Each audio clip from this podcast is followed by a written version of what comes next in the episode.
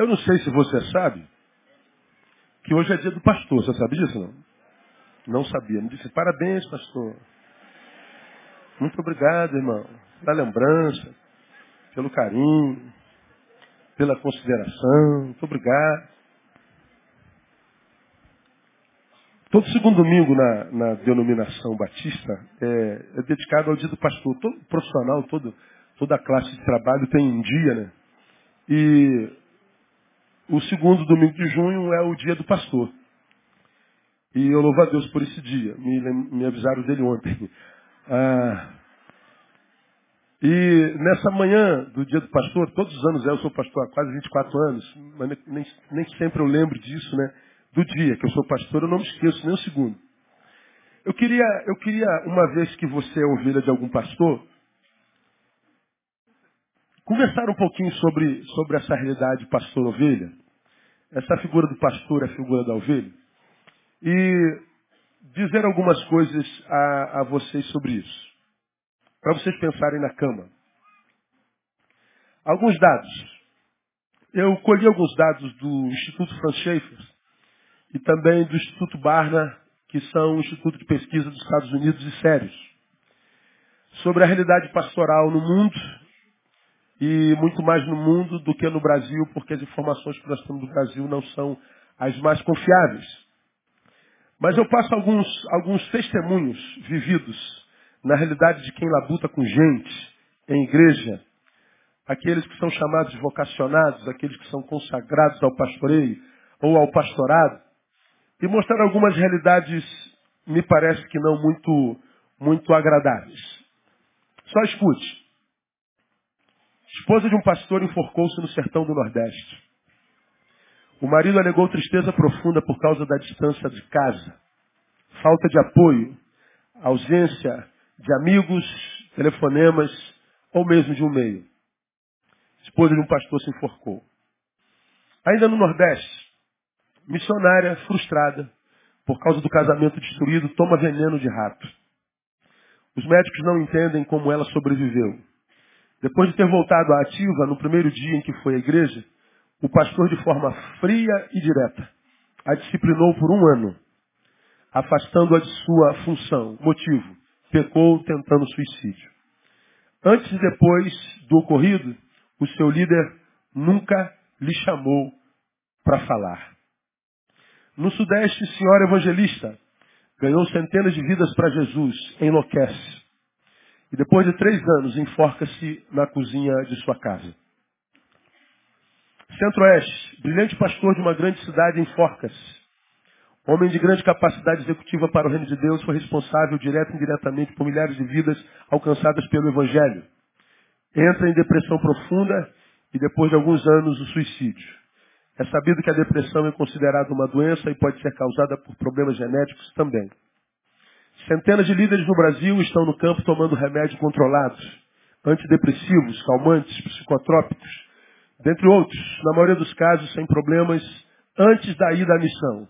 Muitos deles já estão em hospitais psiquiátricos. Isaac Hunter, pai de Joel Hunter, que é um dos conselheiros de Barack Obama, pastor batista. Ed Montgomery, depois do falecimento da sua esposa, Ted Parker, matou-se no intervalo de dois cultos. Esses três pastores suicidaram-se do meado de novembro ao meado de dezembro de 2013. Três suicídios concomitantes nos Estados Unidos de pastores renomados, conhecidos nacionalmente e internacionalmente, no espaço de 30 dias. Mobilizou a sociedade americana e o governo americano, que depois disso criou uma entidade para cuidar da saúde dos líderes religiosos da América. É América, né? Três suicídios no período de um, de um, de um mês. Pastor Kim Hall, pastor da Hunters Glen Baptist Church, no Texas, suicidou-se em 31 de 10 de 2012. Pastor, há 20 anos, deu um tiro na cabeça no hotel onde estava hospedado ah, no Texas. Pastor Cosmos Santos, da Igreja Pentecostal, suicidou-se em 7 de 4 de 2014, enforcou-se no púlpito da sua igreja. Quando a igreja chegou de manhã, o seu corpo estava pendurado sobre o seu púlpito. E, e por aí vai. Aí, além disso, é, o Instituto Franz Schaeffers e o Instituto Barna dão algumas realidades do Ministério Pastoral nos Estados Unidos. 1.500 pastores deixam o ministério a cada mês ah, nos Estados Unidos. 50% dos seus casamentos terminam em divórcio. 50% deixariam o ministério caso tivessem outra maneira de ganhar a vida. 75% só leem a Bíblia quando preparam sermão. 70% lutam contra a depressão. 80% deixam o ministério nos primeiros cinco anos, não aguentam. 70% não tem um amigo pessoal. E 40% confessam que tem um caso extraconjugal. Essa é uma das, das realidades do Ministério Pastoral nos Estados Unidos. Em consequência disso, em 2011, 18 mil pastores abandonaram o ministério ao redor do mundo. Só em 2011, 18 mil pastores deixaram o ministério. Ou seja, a, os seres humanos que têm abraçado a causa pastoral no planeta estão em crise. Porque nem todos estão milionários como aqueles que aparecem na mídia, nem todos são donos de ministérios, nem todos têm avião, nem todos ganham mega salários, nem todos têm carros blindados, nem todos são apóstolos, nem todos têm mansões em Boca Raton, nem todos, nem todos, nem todos. Bom, esses que aparecem na mídia são como jogadores de futebol. Todos os jogadores de futebol que aparecem, estão em evidência na mídia, são milionários. Mas quanto por cento desses milionários jogadores de futebol são milionários? Menos de 1%. A média salarial de um jogador de futebol é de mil reais. Que isso, pastor? É claro que a gente só lembra de Ronaldo. Ronaldinho. O fenômeno. Neymar. Então, nem todos os pastores são milionários. Igrejas grandes, inclusive do tamanho da nossa, são minoria. Não representam 10% das igrejas no Brasil. A grande maioria são micro-igrejas. E os homens que lideram essas igrejas não estão suportando manter-se no cargo em função das demandas do mesmo. Embora muitos acham que é muito fácil lidar com gente hoje, que é muito fácil estar onde a gente está, porque tudo que vocês veem da gente em grande escala é isso que vocês estão vendo agora, no domingo, com o microfone na mão, tendo honra, glória em evidência. Mas o culto é só domingo às 10 às 18 e quarta-feira às 19. E o que, que a gente faz quando a gente não está no culto, a gente não está no púlpito? Ninguém vê. E é lá que a vida acontece. Aqui não, aqui é show. Aqui é teatro. Isso aqui é entretenimento. Mas o ministério começa quando acaba o culto. Aqui não, aqui é bobagem. Mas mesmo estar aqui não é simples. Quando você tem a obrigação de ministrar uma multidão de pessoas três vezes por semana, uma palavra de pelo menos uma hora. Tenta preparar um, uma palestra toda semana, uma vez. Tenta. E veja se é fácil preparar uma palestra que fosse uma vez por semana. Imagina três, no meu caso. Bom, em função disso, grande parte dos nossos colegas hoje empregam o mesmo sermão. Prega. Tem, um tem dois cultos domingo e o mesmo culto da manhã, o mesmo culto da noite. Eu não, não, eu não, não, não dá para mim. Eu prefiro queimar neurônios. Não é? não é simples. Os pastores estão doentes. Bom, a gente roda Brasil afora, a gente não encontra um crente feliz ou satisfeito com os caminhos que a igreja evangélica trilha no Brasil. Todos nós, que pelo menos tem dois neurônios, que não esteja brigando um com o outro, como eu falo sempre, que pensa, não está satisfeito com os caminhos da igreja evangélica, não, não consegue ligar a televisão num programa de TV e dizer, caramba, que palavra gostosa, que, que coisa maravilhosa, ah, que, que, que, orgulho de ser evangélico, como o testemunho dos cristãos é bacana, como o serviço prestado pela igreja ao Brasil, a sociedade dá orgulho. Não, a gente não acha ninguém satisfeito com a igreja evangélica no Brasil. E a, o, o senso é comum, a igreja evangélica está doente. E a pergunta que a gente sempre faz é, aonde que ela começa a adoecer? Bom, a, começa a adoecer aqui onde eu estou. Pastores doentes, geram ovelhas doentes. Ovelhas doentes adoecem seu pastor. Que adoecidos adoecem mais as suas ovelhas, que adoecidas adoecem seu pastor, que adoecidos adoecem suas ovelhas. Nós já falamos sobre isso aqui em alguns anos é, passados. E a gente vai é, se adoecendo mutuamente até que nós sejamos alcançados por aquela morte que o diabo imprime. Qual é a morte que o diabo imprime? Ele mata sem tirar a existência. Ele mata, e como você já me ouviu pregar aqui, a agenda continua cheia, o culto continua rolando, as atividades em desenvolvimento, mas estamos mortos. Defuntos gerando defuntos. Defuntos pregando o evangelho que não chega à essência do ser humano que já está morto. E aí nós vivemos esse ciclo de adoecimento coletivo. Estou fazendo, estou falando em tese, estou falando de uma realidade nacional, não quer dizer que seja a nossa realidade. Ah, ah, quem tem entendimento entenda. Né? Mas é a grande realidade do Brasil. Nós estamos adoecendo. Agora, aonde é que nós estamos adoecendo? É, provavelmente na, na igreja também. A demanda de, de apostasia é, de pastores é enorme. Pastores que não aguentam o ministério, não é? E largam isso, vão fazer qualquer outra coisa, como aquele que eu encontrei num táxi, que peguei algum tempo atrás, que me conheceu porque eu sentei no táxi, e ele foi falando que me ouvia, ele mostrou alguns CDs meus, ele tinha um pendrive com, com um monte de mensagens minhas. Ele falou, já fui pastor também, ou seja, sou pastor. Falei, você está pastorando? Não estou pastorando lugar nenhum. Eu nunca mais subo num púlpito. Eu nunca mais pastorei uma igreja. Eu dirijo táxi, mas nunca mais dirijo uma igreja na minha vida. Eu quase morri. Ele foi contando a história dele. Como o casamento acabou, os filhos estão perdidos, ele tentou suicídio, como ele foi internado, como ele foi tratado com maldade, com perversidade. E ele disse o que eu já sei, não há nada mais perverso no mundo do que uma igreja. A perversidade entre nós é um negócio terrível. E é terrível ao passo que a gente a disfarça. E a gente a pratica em nome de Jesus. E ela é imperceptível, não se vê, não se, não se discute sobre ela. Mas eu tenho encontrado com gente assim o tempo inteiro. E a demanda de gente deixando o ministério e a fé em função, em função do povo da fé, é muito grande. Aí entra Richard Dawkins, que hoje é o pastor dos ateus no planeta, não é? Ele deixou de ser conhecido como um cientista competente para ser o representante dos ateus. Decaiu a beça né, de, de, de, de conceito de produção. Inclusive deu uma declaração essa semana falando que, na verdade, ele crê no Cristo.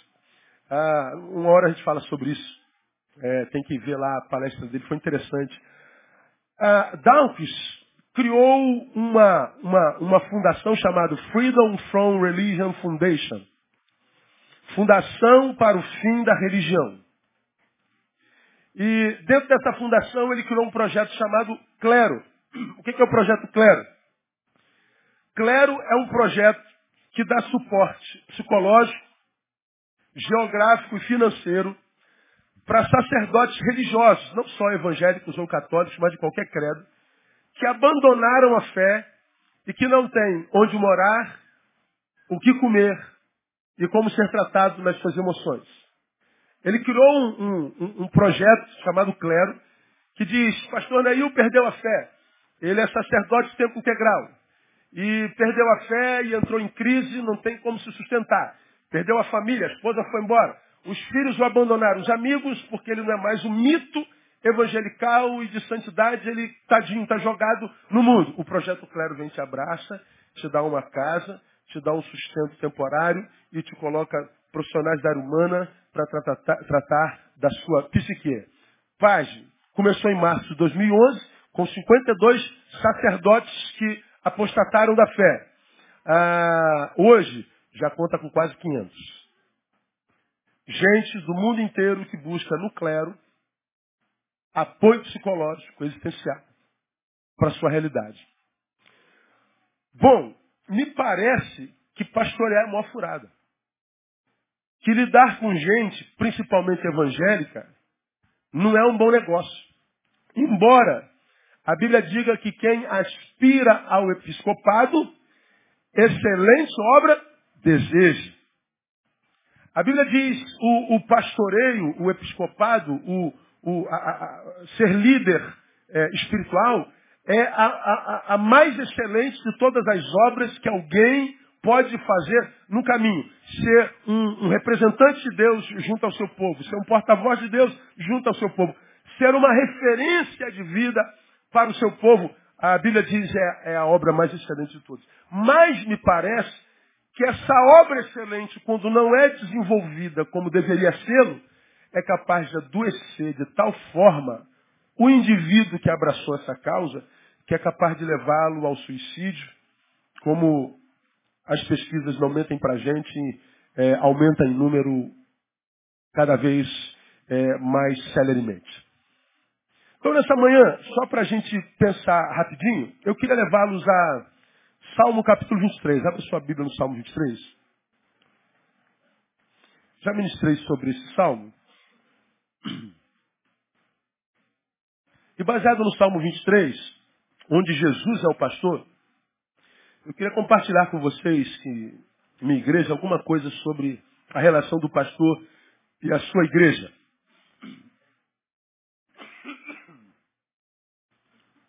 Vamos juntos ler o Salmo 23? O Senhor é o meu pastor e nada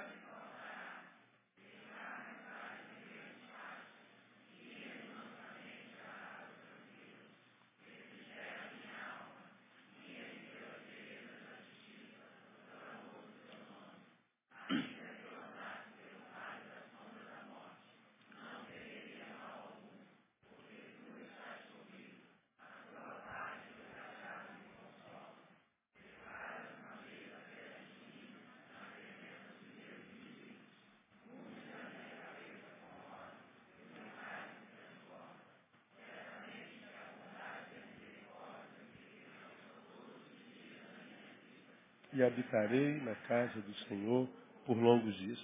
Bom, esse é o salmo do sumo pastor. E diz que ah, esse pastor é, ensina a nós pastores e às ovelhas o que é um pastoreio, o que se requer de fato de um verdadeiro pastor e o que se requer de fato daquela que é uma verdadeira ovelha. Porque a gente ouve muito falar sobre fulano é um pastor falso, mas ninguém ouve falar sobre fulano é uma ovelha falsa. A gente ouve se é, a gente ouve muito falar mal do pastor, mas a gente não ouve falar da qualidade da ovelha. Então, baseado no Salmo 23, eu queria com vocês, minhas ovelhas, pensar o que se pode esperar, o que uma ovelha deve esperar de um pastor, e o que um pastor deveria ou espera de uma verdadeira ovelha. Então, você que é ovelha, o que, que você deve esperar à luz da palavra do seu pastor, para que você não se frustre com ele, para que você não caia no alto engano, para que você não faça, faça projeções que venham produzir frustrações.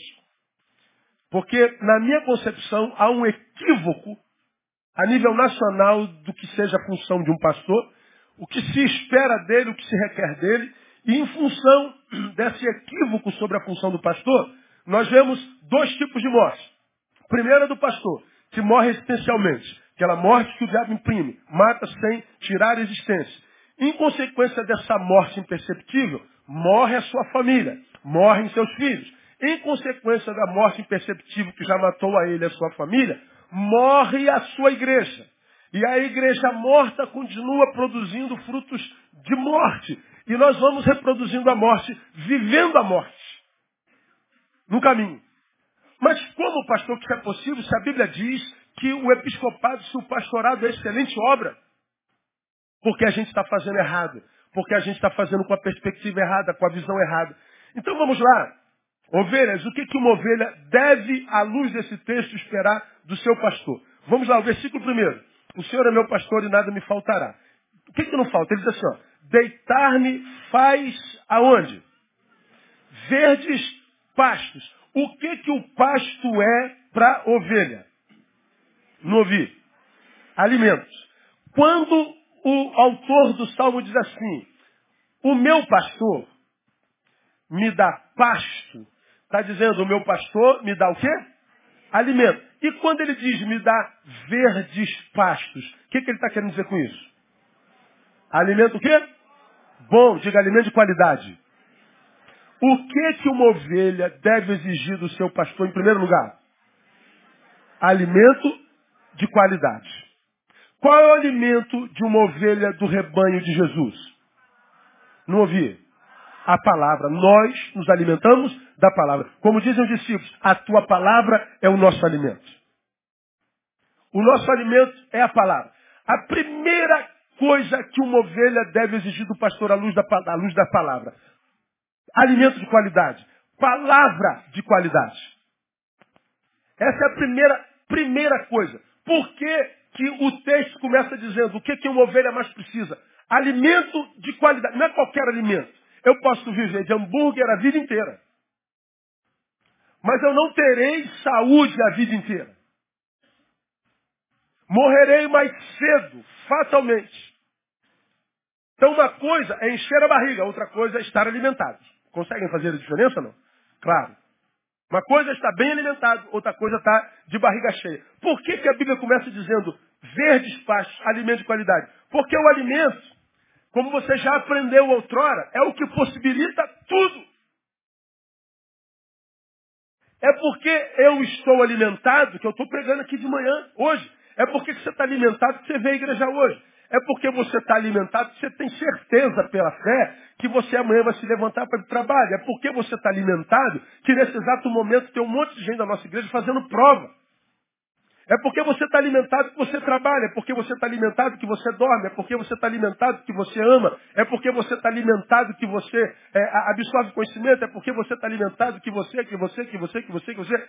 A gente só faz tudo, literalmente tudo que faz, porque a gente está alimentado. Tira o alimento do sujeito, o que, que acontece com o sujeito? Ele morre. O que, que é o alimento?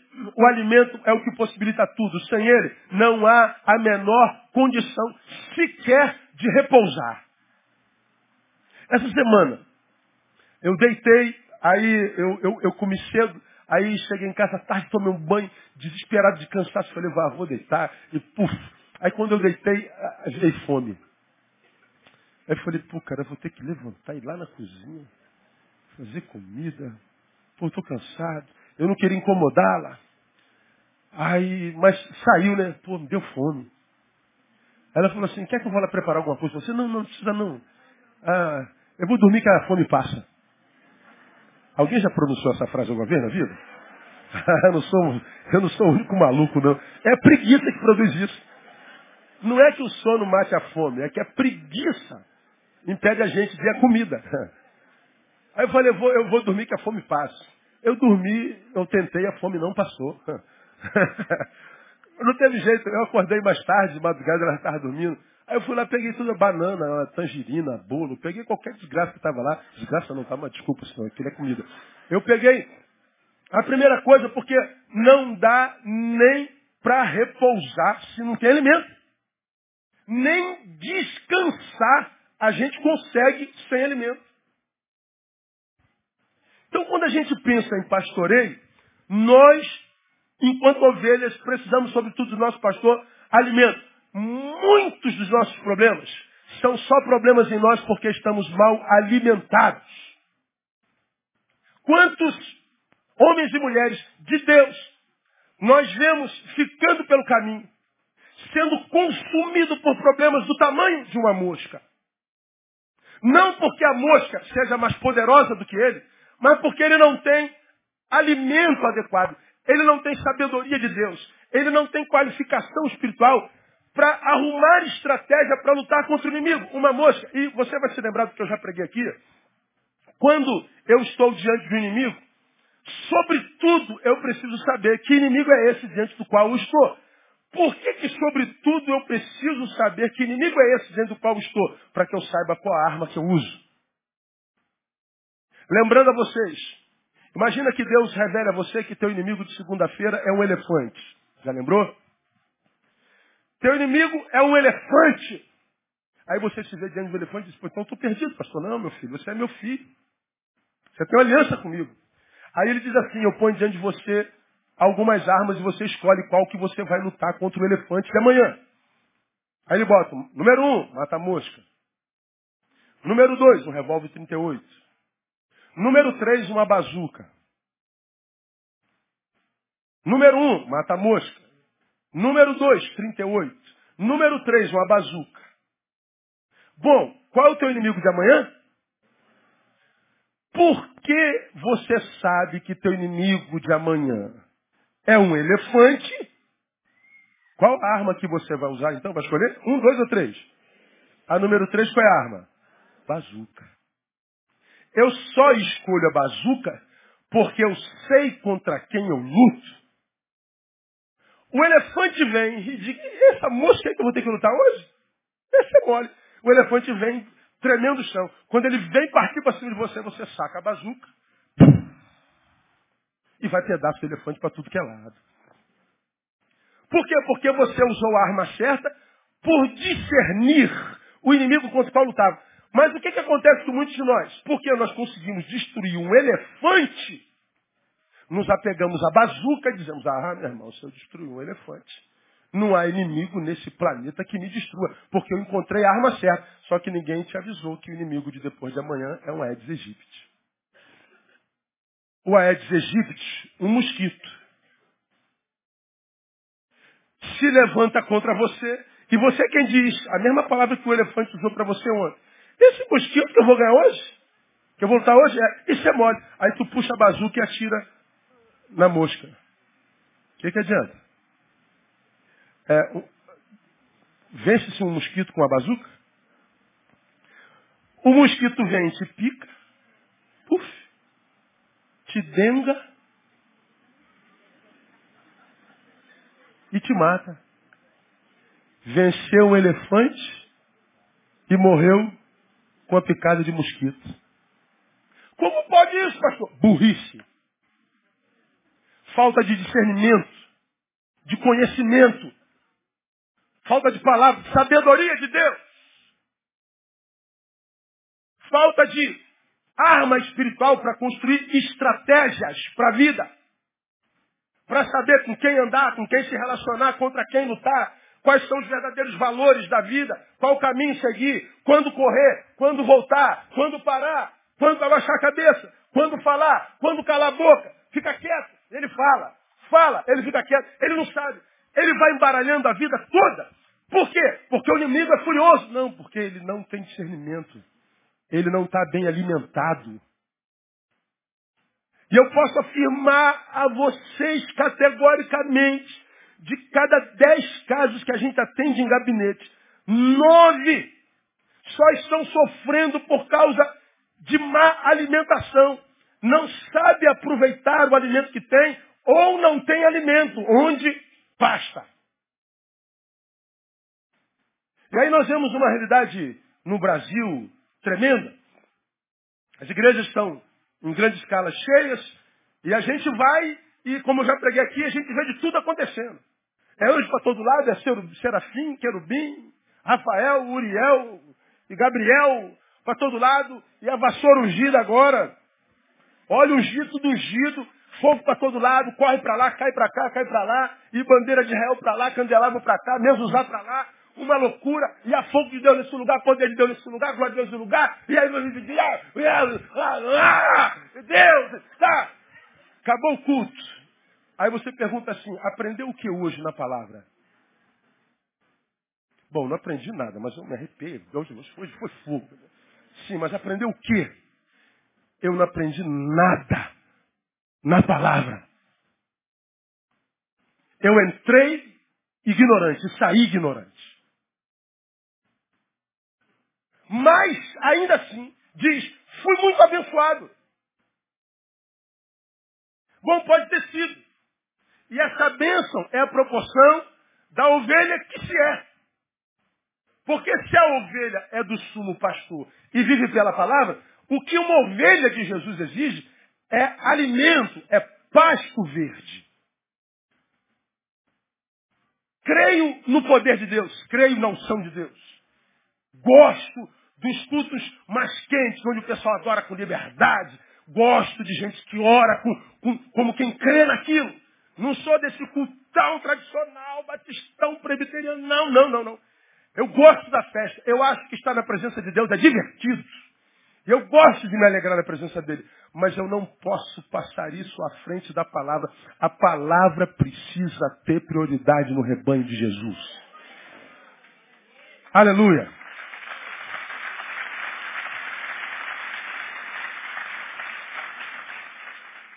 Suprimentos. Pastos verdes. Isso aqui dava um estudo de meses. O que mais que a, ovelha deveria esperar do seu pastor? Bom, nós estamos no Salmo 23. Veja o versículo 3. Versículo 3 diz assim, refrigera a minha alma. que mais? Guia-me nas veredas da justiça. O que uma ovelha deveria requerer do seu pastor? Diretriz. Guia-me. Guia-me. Agora, nesse guia-me aqui, a gente precisa de alguma consideração. Primeiro, o pastor ele não é carregador de ninguém. O pastor não é um meio de transporte. O pastor não paparica. O pastor não é mãe nem pai. Ele é pastor. Ele guia. Ele dá diretriz. Ele não é carregador de ninguém. Ele é um apontador de caminhos. A diferença do pastor de Deus é que ele diz assim, ó, vão. Ou seja, faça o que eu mando, mas não faça o que eu faço. Não, ele diz, vamos. O caminho de Deus para nós é esse aqui, ovelha. Vamos juntos. Ele está lá. Ele dá a diretriz da palavra, ele dá a diretriz do dono da igreja. Porque o pastor, ele não é dono das ovelhas. O dono é ele. A gente cuida. A gente dá diretriz, a gente dá alimento, a gente aponta o caminho, a gente mostra o que o dono quer, qual é a vontade do dono. Agora, olha que coisa interessante. Guia-me nas veredas ou nos caminhos da justiça. Ele está falando no plural. Isso quer dizer que se existem caminhos, a possibilidade de me perder é grande. É exatamente por isso que tem muita gente perdida. Porque não sabe discernir qual caminho é caminho e qual caminho é só caminho aos olhos dos homens. E a Bíblia diz, há caminho que ao homem parece bom, mas o fim deles conduz o quê? A morte. É por isso que tem um monte de gente morta. Essa morte que eu falei que o diabo imprime. Mata sem tirar existência. Vida sequestrada em vida. Vida sem fim. Vida sem, sem razão para acordar na, na manhã seguinte. Vida sequelada, vida deformada. Vida, como eu já preguei aqui, tomada por paraplegias existenciais. Paraplegias emocionais. Gente que está no rebanho de Deus, mas cuja palavra não consegue curar as, as, as, as feridas da vida de jeito nenhum. Porque é, não sabe qual caminho seguir. Ele está na vertente dessa, dessa comunidade, depois está nessa aqui, depois está nessa aqui, depois está nessa aqui, depois nessa aqui, depois nessa aqui. Aí, agora, a, a não, não vou citar o nome de outros pastores, porque é, é bobagem. Que aí a, a, a irmã, pastor, olha isso a, uma ovelha nossa compartilhando umas, umas frases de um cara que está aí na mídia, rapaz, que eu falei, meu Deus do céu, não acredito que estou vendo, Jesus amado. Ah, meu Jesus, dê misericórdia, Jesus. Senhor, eu vou ser veterinário na próxima encarnação, Jesus, porque tu, tu ensina, ensina, não dá, Jesus. Eu mas não vou citar, não, vou ficar quieto. Então, a, a gente tem que saber qual caminho trilhar? Há muitos perigos no caminho e estar perdido neles pode ser fatal. O que, que o pastor faz? Ele aponta caminho. Gente, esse é o caminho de Deus para nós. Para a nossa comunidade, esse é o caminho de Deus. Gente, o que, que a gente faz quando a dor chegou, quando a diversidade chegou, quando, quando a traição chegou, quando o desemprego chegou, quando a, a crise existencial chegou? O que, que a gente faz, pastor? O que, que a palavra diz? O que, que o dono da gente fala? Aí o pastor pega a palavra e clarifica para você como é que você vai fazer para praticar na sua vida? O pastor aponta caminho. Agora, se você vai seguir esse caminho ou não, já não é mais problema do pastor. Porque as ovelhas do rebanho de Jesus são aquelas a respeito e para quem ele diz, se pois o Filho vos libertar, concluam para mim, verdadeiramente sereis livres. Ele está dizendo, você me ouviu pregar há, poucos domingos atrás, ele nos liberta. E diz assim, Neil, eu estou te devolvendo a você, você é livre. De tal forma que se você quiser usar a tua liberdade longe de mim, você pode. Ele nos liberta e respeita a liberdade que nos deu. Ele nos liberta e diz assim, você é livre de verdade. Aí o que, que a gente vê acontecendo no caminho hoje? O cara vai, pega a liberdade dele e faz um monte de besteira na vida.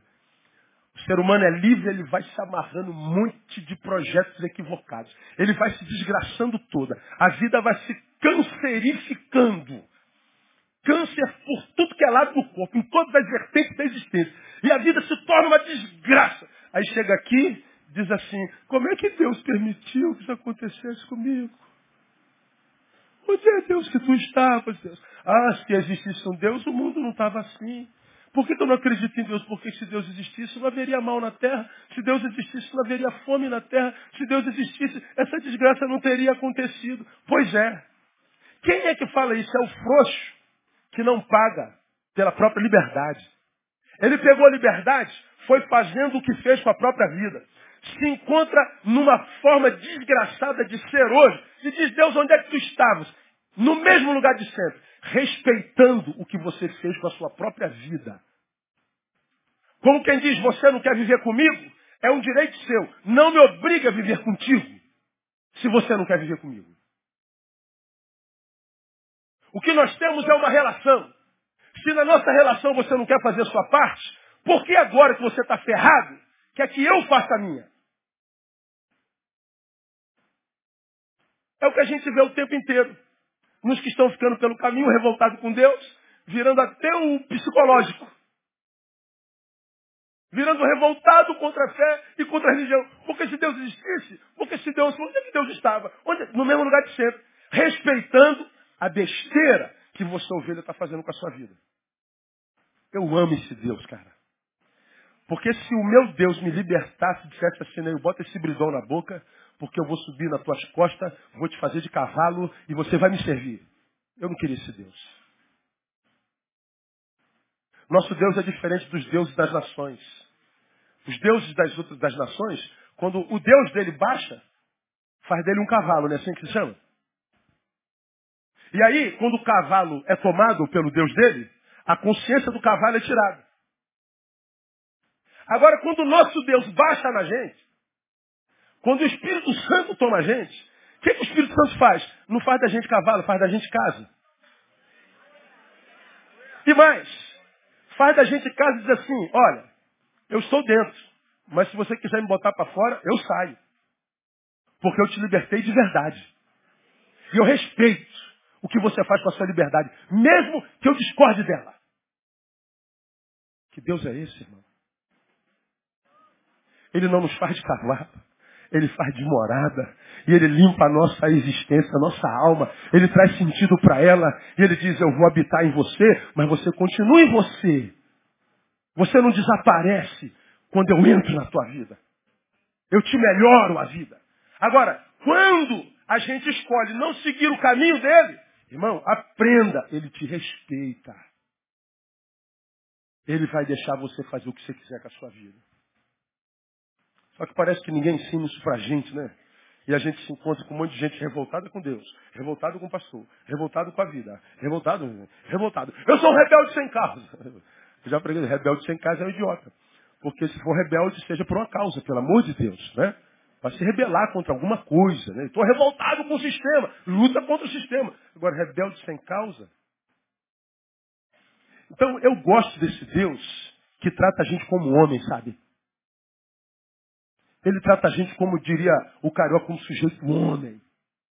Evangelho não é para mulher que não, meu filho. Isso aqui não é brincadeira, isso aqui não é playground não. Isso aqui é para quem quer ver vida, que vale a pena ser vivida. Eu não passo mão na cabecinha de ninguém não. E nem limpo a fralda de ninguém. Esse é o Deus que a gente serve. Você quer me servir? Seja bem-vindo. Ele me guia nas veredas da justiça e faz isso por amor. Mesmo quando ele dá uma lambada na gente, uma exortada na gente, é por amor. Como a mãe que pega a gente e dá palmada na bundinha.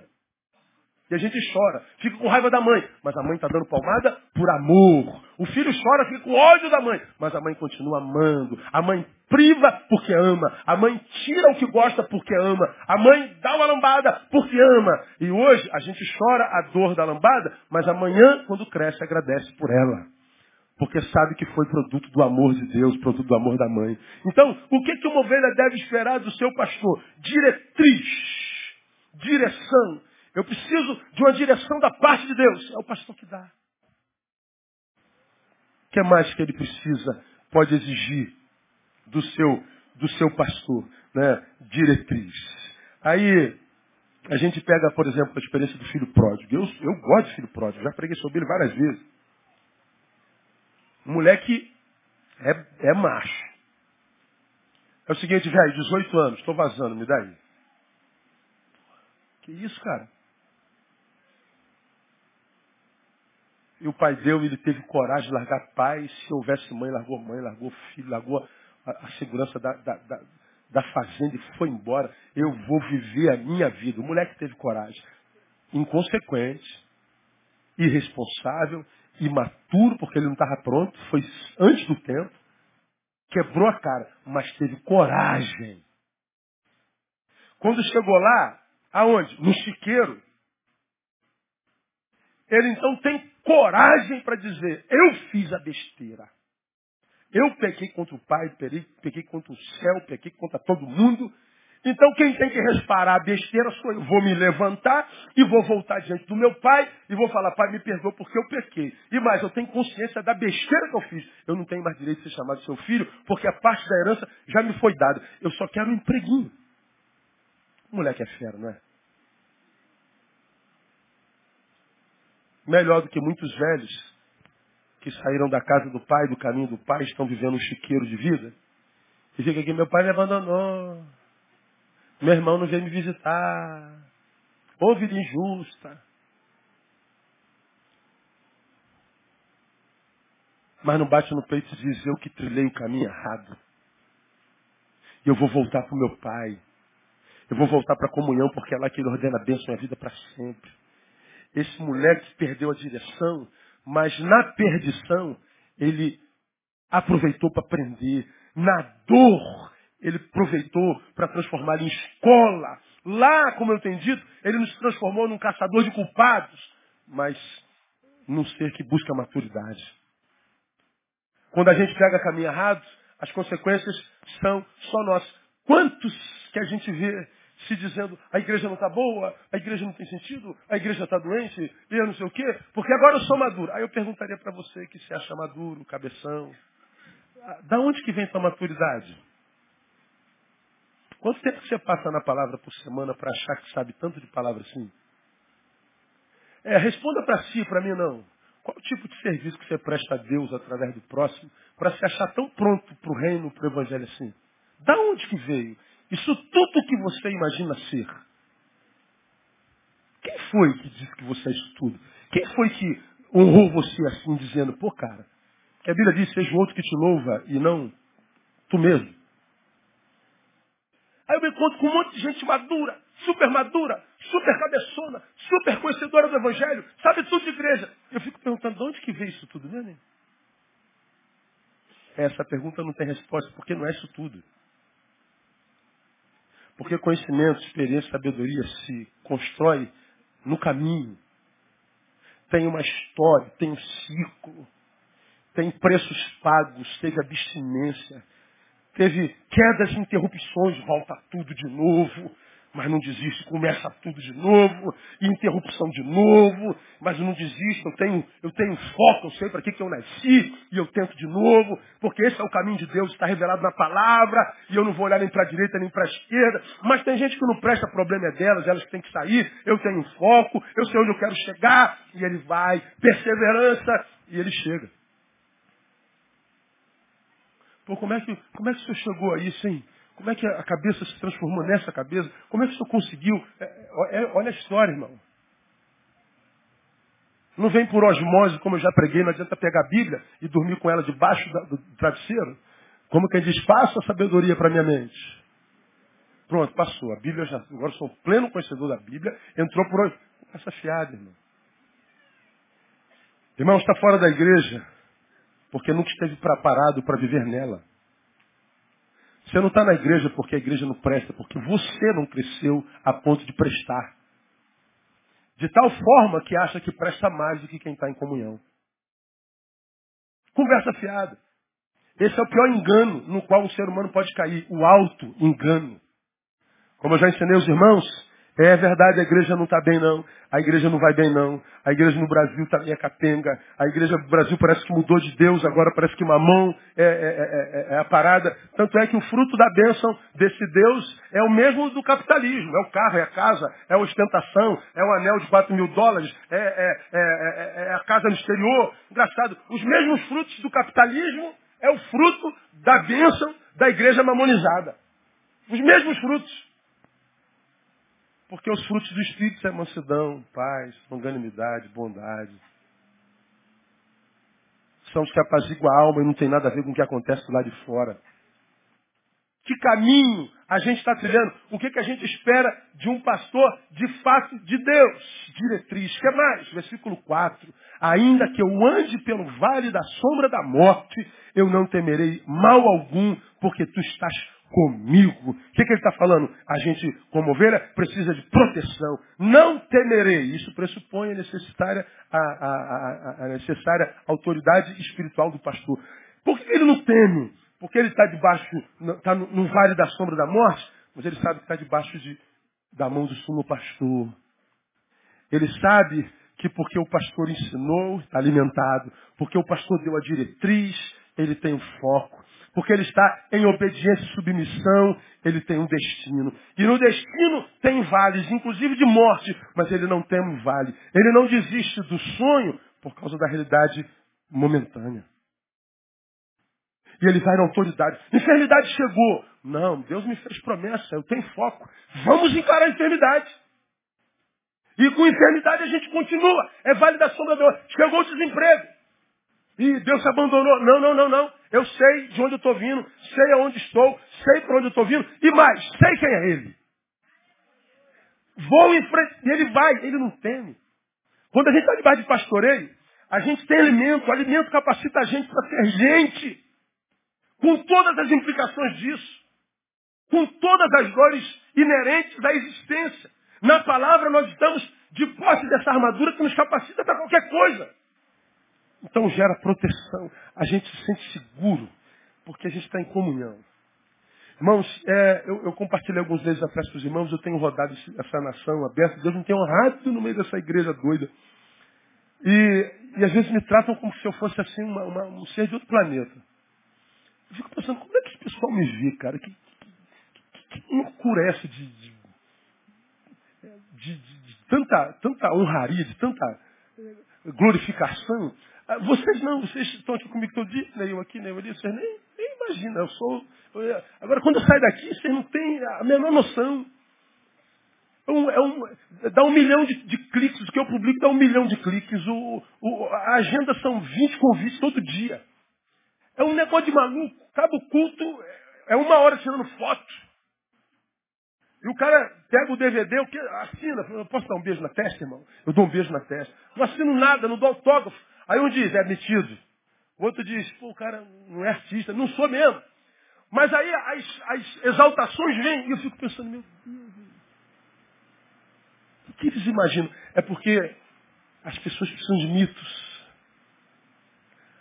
As pessoas não têm referência. Não têm referência de, de simplicidade, de humanidade. Os mitos são tão grandes, tão, tão super campeões tão mega glorificados que a gente se sente tão pequenininho. E parece que quando você se mostra igual, cria, cria uma, uma, uma amálgama relacional que chega a ser gostosa, mas muitas vezes opressiva. Eu fico perguntando por que, que a gente adora tanta gente. Porque, de repente, a gente não, não recebe uma palavra que nos faça, enquanto ovelha, nos sentir igual ao pastor. Na maioria dos casos, a gente chega e sabe exatamente é o pastor. A roupa é diferente, a linguagem é diferente, tudo é diferente. No nosso caso, nosso caso é sentar no meio de vocês. Quem é o pastor de Betânia? Eu vou ser o milésimo a ser visto como pastor, ainda mais se eu estiver na roupa do dia a dia. Que é bota, calça jeans, camisa Ering e Harley Davidson. Quem vai dizer que eu sou pastor? Agora, o pastor não se faz pela imagem, mas pelo conteúdo. Pela função. Igreja deve se sentir protegido debaixo do pastoreio do seu pastor. E mais, por último, o que é que uma ovelha deve esperar do seu pastor? Cinco, preparas uma mesa perante mim na presença dos meus inimigos. E o que é isso? Capacitação. Isso é capacidade na adversidade. Estou andando num terreno minado. Estou andando diante de inimigos. Não tem problema. Eu sei em quem tenho crido. Eu estou capacitado para caminhar em qualquer terreno. Eu posso todas as coisas naquele que me fortalece. Eu vou cair dentro. E vai ter vitória. Ele transcende o medo. Por estar capacitado para a vida. Não é capacitado para a igreja não é capacitado para ministrar louvor, não é capacitado para ser diácono, para ser presbítero, para ser pastor, para ser apóstolo, não é capacitado para aparecer no templo, não é capacitado para. Não é capacitado para a vida. Não é capacitado para servir no culto, mas para ser de Deus quando o culto acaba. Não é sempre capacitado para entrar e adorar, mas para sair e servir. A igreja prepara a gente para o mundo e não para a igreja. Então a gente não faz cursinho para capacitar você para servir no templo. No templo não cabe todo mundo. O que a gente faz é preparar a gente para servir no mundo, para você ser gestor da própria vida, para que você não se torne dependente do guru gospel, para que você não tenha que depender da minha oração, da minha presença, da, da, da, da minha nada. Você, ovelha, é capacitado porque é ovelha de Jesus para fazer qualquer coisa que teu pastor faria no teu lugar, no nome de Jesus. Não há dependência, nem codependência. Eu não posso criar ovelhas que dependam de mim para tudo. Eu não posso preparar ovelhas para serem dependentes de mim. Dizer com quem você vai casar, qual casa você vai comprar, qual empresa você vai se, se, se, se, tornar sócio. Cara, você não precisa de mim para isso. O sumo pastor está à sua disposição pela palavra. Lembra, o véu já está rasgado. O Santíssimo lugar está aberto para qualquer um de vocês. O altar de Deus, manifestação da glória de Deus. Isso é capacitação. Então o que, uma, uma ovelha deve esperar do seu pastor? Suprimento, diretriz, proteção e capacitação. Agora, me permitam. O que, que um pastor espera das suas ovelhas? Porque está todo mundo ficando doido. Todo mundo adoecendo na alma, as famílias todas arrebentadas. Filhos perdidos, sem valores espirituais, sem princípios. Isso não é fácil, não. Nós somos alvos de muita má notícia o tempo inteiro. E hoje, como diz Balma, essa geração líquida, que nada para na alma porque não tem consistência. Nada. Por isso o materialismo graça. A pessoa precisa segurar alguma coisa para crer. Porque se, se é valor não mensurável, graça, bondade, solidariedade, ética. Isso nada tem valor mais nessa sociedade, porque não, não, não, cria consistência, não cola mais na alma, porque não existe. Então o que, que sobra? Muita frustração. Que toda hora tem um casal se separando. Briguei, magoei. Vou embora. A outra, eu acho que não te amo mais. Eu acho que não amo agora. Ah, sentiu tesão pela outra. Então vou embora. Gente se vendendo por negócios baratos, merrecas. Gente se desconstruindo toda hora, o tempo inteiro. Uma obra que o Espírito faz de anos vai embora por causa de 10 segundos. Mano, é muito frustrante. Lidar com gente é frustrante demais. É muita má notícia. Adoecer na alma é mole. Eu entendo esses caras que estão adoecendo. Por quê? Eles, homens de Deus, esqueceram que eram homens, E queria consertar cada besteira que cada ovelha faz. Elas não vivem as próprias vidas e eles acham que ele tem que viver a vida das ovelhas ou fazê-las viverem as próprias vidas. Aí, para fazê-las viverem as próprias vidas, ele não vive a sua própria. E não consegue fazê-las viver a delas. E nem elas vivem e nem ele. Ela adoece a ele, ele adoecido adoece e ambos morrem. E Satanás faz baile no inferno. Porque ele não só deu diretriz, ele quis fazê-los viver a própria vida. O que, que um pastor precisa? Bom, o versículo primeiro diz, o Senhor é meu pastor. Bom, é pastor? É, é meu, eu o reconheço. O pastor precisa de reconhecimento. Isto é, eu o reconheço como tal e o valorizo por isso. Imprimir valor ao trabalho do seu pastor. Ó, tantos de vocês hoje estão em faculdade, estão casados, construíram empresas, em função do que ouviram. Em função da palavra que é pregada, que gerou estima em você, que disse você pode, você não pode se, se, se acomodar, é isso que você é. E você diz, caramba, eu vou fazer o vestibular de novo, e, e, e eu vou tentar mais uma vez, e eu, eu posso. Você está lá, chega lá. Valoriza professor, valoriza. Eu nunca disse obrigado, pastor. não reconhece. De repente você tem uma família linda, em função do exemplo do seu pastor. Caramba, eu quero casar, ter uma família igual do meu pastor. Pode ser que não consiga, mas você tem uma referência que já não existe mais nesse planeta. É conhecimento. A gente vive em função disso? Nada. Irmãos, eu eu sou daqueles camaradas assim, eu sei em quem tenho crido, eu sei a quem eu sirvo. Eu sou tão descrente hoje da humanidade que eu não espero absolutamente nada de ninguém. Então se alguém me der um pirulito, opa, me dei bem, porque eu não estava esperando nada. Mas viver não esperando nada é muito ruim. Ah, seria muito bom né, que a gente pudesse esperar a gratidão, esperar o reconhecimento. Mas fazer isso gera tanta frustração que a gente prefere não esperar mais. Agora, quando Davi diz assim, o Senhor é meu pastor, eu te reconheço. É o Senhor quem tem me dado pasto. É o Senhor quem me tem alimentado. É o Senhor quem me tem capacitado.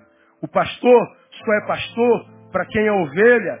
E a promessa do suprimento está intrinsecamente ligada a isso. Pastor e ovelha. Então, a, a, a, quando alguém diz, o Senhor é meu pastor e nada faltará, está me faltando. É, não está te faltando porque você não tem pastor, está te faltando porque você não é ovelha. Porque de ovelha se espera o quê? Reconhecimento. De ovelha se espera lã, sustento. De ovelha se espera obediência. De, de ovelha se espera multiplicação, porque quem gera ovelha é ovelha. Pastor gera pastor. Ovelha gera ovelha. Então, a gente acusa o pastor de não ser pastor, mas nunca olha no espelho e diz, eu que não fui ovelha. Reconhecimento. Ora, rogamos, irmãos, que reconheçais os que trabalham entre vós, presidem sobre vós no Senhor e vos admoestam, e os tenhais em grande estima e amor por causa da sua obra. Isso é 1 Tessalonicenses 5, 12 e 13. Reconhecimento. O pastor precisa de obediência, se é pastor de fato, porque sou ovelha, o sigo. Ele diz, guia-me. Se ele está guiando, olha, eu sou ovelha, estou atrás. Eu obedeço. Agora, ovelhas, eu, eu não posso reclamar, irmão. Eu, ó, diante de Deus, com toda humildade do meu coração, eu sou o pastor mais realizado do planeta. Ah, eu não tenho hoje nem uma, uma porcaria dessas ovelhas estão por aí, peitando pastor que é dono de igreja, que é diácono, que é presbítero, que é, é, é santarrão. Eu não concordo, não tem nada disso aqui. A igreja, a igreja amadureceu, louvado seja o nome do Senhor. Uma igreja obediente que chega junto, vocês são minha alegria, vocês são ah, eu estou pregando em tese, sabe? Ah, ser pastor que é muito fácil, uma igreja desse tamanho e com, com, com, os problemas internos que eu tenho são, são mínimos. Me acerquei de gente tão amiga, tão querida, tão, tão fera, que me guarda, me protege, que me dá tempo para ser eu mesmo. Então eu não tenho de que reclamar. Agora, no, no máximo que tem de gente, o pastor tendo que sair do púlpito porque pregou a palavra de verdade, o sujeito dono da igreja se levantou e disse, se eu falar isso de novo, eu quebro a sua cara. E o pastor falou, e ele veio de lá para quebrar a cara do pastor, o pastor saiu correndo. Pô, meu irmão, se um cara desse se levanta e vai quebrar minha cara, vai ter que quebrar minha cara, meu irmão. E tu vai quebrar minha cara, mas tu vai ter trabalho. Porque, como diria o. o como é que é aquele cara lá do, da, da Record? Que é sem perna? Wagner Monte, aqui o bagulho é doido. que aqui o bicho vai pegar. Mas a gente vê coisas acontecendo. Pastores com câncer, pastores com depressões profundas. Por causa da perversidade. Atendo um pastor no meu gabinete, temos tempo. Ele entra de terno e gravata. O pastor não precisa ligar para marcar ele. Ele me dá um telefonema, eu dou um jeito, cara, não sei de madrugada. Eu, eu almoço, todo dia eu almoço com o pastor. Todo dia eu almoço com o pastor. Todo dia. É o horário que eu tenho, é o que eu dou pro cara. Porque eu, o pastor é o único que não tem pastor na igreja. Eu sei o quanto os caras estão doentes. Mas entra o velhinho, marcou pela secretaria, de terno e gravata, isso que eu já contei isso aqui. Dia do pastor, um dia como esse, no sábado anterior, no domingo anterior, convocou-se uma assembleia para comprar um presente para o pastor, no dia do pastor. O cara é pastor da mesma igreja há 36 anos. Ele com 74. Aí, como é uma igreja tradicional, aí tinha que fazer uma assembleia para comprar o presente do pastor. Aí o pastor então se retira para a gente discutir e votaram comprar um relógio seco. 100 reais, 130 reais. A assembleia começou às 10 e meia, era duas horas, a assembleia não tinha acabado. Três horas o pastor entra e ele diz, infelizmente, pastor, a igreja não autorizou comprar o seu presente. 113 reais. Ele entra contando e chorando. Dizendo, pastor, depois de 36 anos eu não tenho mérito para ter um relógio. E ele não estava chorando por causa do relógio, estava. Não, relógio compraria 20 para ele e dava na hora. Não, ele não está chorando de relógio, ele está chorando pelo quê? Ingratidão. Depois de 36 anos. No domingo seguinte ele entregou o seu ministério. A igreja pegou o ministério, ele foi embora, não teve um culto, uma carta. 36 anos. A capacidade da igreja de ser perversa é impressionante. Ele diz, estou com 74 anos, minha mulher é doente, meu casamento é de fachada, meus filhos todos estão fora da igreja. Não estou falando que ele é um santo. Mas chega aos 74 anos sem esperança, sem futuro. E ele diz, pastor, eu já lhe critiquei tanto eu achava um absurdo. Seu nome está em tudo que é cartaz de eventos grandes. Sua foto, seu conhecido do Brasil todo. Eu não, me, não, eu não consegui engolir o senhor. O senhor chega nos eventos de Davidson. O senhor tem barbicha. Como é que pode uma praga dessa ser pastor? E ele termina falando assim, na verdade eu tinha vontade de ser livre como o Senhor é. Joguei minha vida toda fora. Sendo uma coisa que não tinha nada a ver comigo. 74 anos. Aí quem começou a chorar foi eu. Falei, Senhor, muito obrigado, porque tu me libertaste dessa religiosidade bem cedo. Eu tenho uma vida que eu curto, eu tenho saúde. Eu tenho uma mulher, irmão, olha, olha, olha essa mulher. Se dizer uma coisa, mulher tem presença. Bota um salto alto, mano. Sai de baixo. É, é isso, olhos brilham. Minhas filhas independentes. Não são filhos de pastores. Minhas filhas falam assim, ó. Minha filha, se você não quiser tocar teclado, não quiser ministrar louvor, não quiser pregar, não precisa fazer porcaria nenhuma na igreja, só para só alegrar minhas ovelhas. Sejam quem vocês são. Eu só quero que vocês amem a Jesus. As duas independentes. Algumas de vocês nem sabem quem são. Tá aí, ó. Uma tá na cantina hora trabalhando. Rastafari. Olha lá. Eu acho um absurdo. O problema é seu, a filha é minha. Eu só quero que ela ame a Jesus. E a meu orgulho, todas as duas. Saúde. Saúde. Reconhecimento, obediência. Mas duas coisas eu termino. O que, que o pastor espera das ovelhas? O pastor espera coragem. Ainda que eu ande pelo vale da sombra da morte, não temerei. Então, é vale da morte, é, mas mesmo assim, eu ando, eu não me entrego, eu, eu me levanto, eu não me, eu não me acovardo. Pô, cara, você tem um problema para resolver na tua casa, vai lá e resolve. Não sai de lá chorando que, que a tua mulher, a minha mulher, a minha mulher não transa direito, pastor. Casou virgem. Quem tinha que ensinar era você, seu, seu merda. É com você que ela tem que aprender, pô. É, pode escandalizar. Ah, o meu marido, o meu marido não sabe, não sei. Ensina ele, pô. Agora não. É, homem é troglodita mesmo, cara. Se deixar o homem só faz carinho na hora de, de transar, pô. Aí ele é romântico. Ele não sei o quê. Ele só me beija quando quer me levar pra cama. Então beija você a ele. Vai quebrando, vai amaciando a carne, meu. Mas não separa.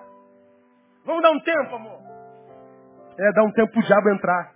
Aí volta. Eu temo que não seja a mesma coisa nunca mais. Porque há um ovo de Satã nesse espaço que vocês deram. Toda hora vejo isso na igreja. O tempo todo. Tenha coragem, pô. Compra a briga da tua família. E proteja de todos os inimigos que tem dentro e tem fora. Para de ser moleque, pô. É isso que o pastor espera da ovelha com todo carinho.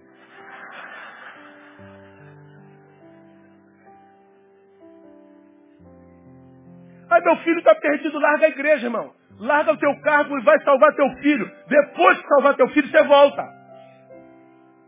Ah, mas eu tenho muito cargo. Larga o cargo, essa porcaria aqui, alguém te substitui. Mas na tua casa ninguém te substitui. Ah, minha família está estressada. Tira as férias da igreja e vai embora passear com a sua família. Mas é a igreja. Jesus cuida dela, eu também. Vai cuidar da tua família. Ah, pastor, está feito com o meu salário, vai estudar, pô. Ah, mas eu sou presidente do Ministério. Larga a presidência, vai fazer um pré-vestibular. Vai para o pré-técnico lá, vai para o pré-veste. E dá um tempo nas hiperatividades da igreja. E vai estudar para que você faça um concurso e tenha salário melhor. Bom, está bem empregado? Agora volta para servir de novo. Tenha coragem. Mas não fica reclamando da vida o tempo inteiro, pô. Por que, que eu não, não, não gosto de gente que reclama da vida? Porque quem reclama do que tem, se olhar para trás, tem um milhão de gente querendo ter o que você tem. Aquilo do que você reclama é o sonho de muita gente. Estou falando besteira? É, pastor, que ninguém ganha o que eu ganho. Eu ganho 600 reais por mês. Ah, irmão. Tem muita gente querendo ter o seu salário. E esse salário de fome é o salário que te manteve vivo até hoje. Você dizia, meu salário é pequeno, mas eu louvo a Deus por ele, Senhor.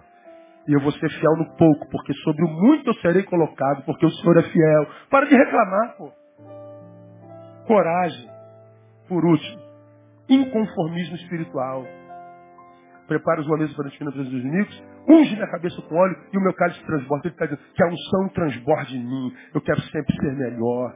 Está muito bom, Deus me encheu do seu espírito, mas Ele, como é capaz, Ele pode fazer transbordar. Então, o que, que a gente espera de uma igreja, de uma ovelha? Que, que transborde. Que você seja um inconformado. Estou muito feliz, legal. Mas Ele é aquele que pode fazer muito mais abundantemente além daquilo que a gente pede ou pensa. É muito melhor olhar para frente e cair dentro do futuro do que parar no presente e ficar reclamando do passado postura. Se a gente faz isso, o seu pastor vai ter saúde. Se o seu pastor tem saúde, você tem saúde espiritual. Macete. Quem quer ter saúde espiritual, cuida bem do pastor. Ah, o pastor está mandando essa agora. É, mas é verdade. Estou falando besteira ou não? Não. Agora, alguns de vocês insiste em querer tratar mal, fazer questão de que não gosta. Passa do lado e faz cara feia. Pô, cara mais feio do que a minha. Pelo amor de Deus. Trata de amar, cara. O amor nunca é demais. Que Deus me dê saúde. Que Deus te dê saúde. Que Deus me dê o que Ele tem para mim. Eu tenho dito aos irmãos, o que Ele me der, chega até você. Não há nada que Deus me dê que eu não compartilhe com a igreja. Eu não deixo de compartilhar nenhuma revelação do Espírito, nada. Se é boa, se é de exortação, se dói, se é de consolo. Eu prego qualquer coisa, não quero nem saber. Deus deu, é seu. E que a gente cresça junto, eu e vocês. Vocês e eu. Que eu não tenha que crescer ao ponto de não conseguir mais falar a língua de vocês e tenha que deixá-los. Que vocês não cresçam tanto ao ponto de eu ter que olhar para cima e me sentir esmagado, ao ponto de vocês terem que me deixar. Mas que a gente cresça junto, para que a gente possa caminhar junto por muitos anos ainda. Mas que seja, se for para a glória de Deus Pai. Deus abençoe vocês, muito obrigado pelo carinho. E conte com as minhas orações, com a minha súplica, em nome de Jesus. Giovanni.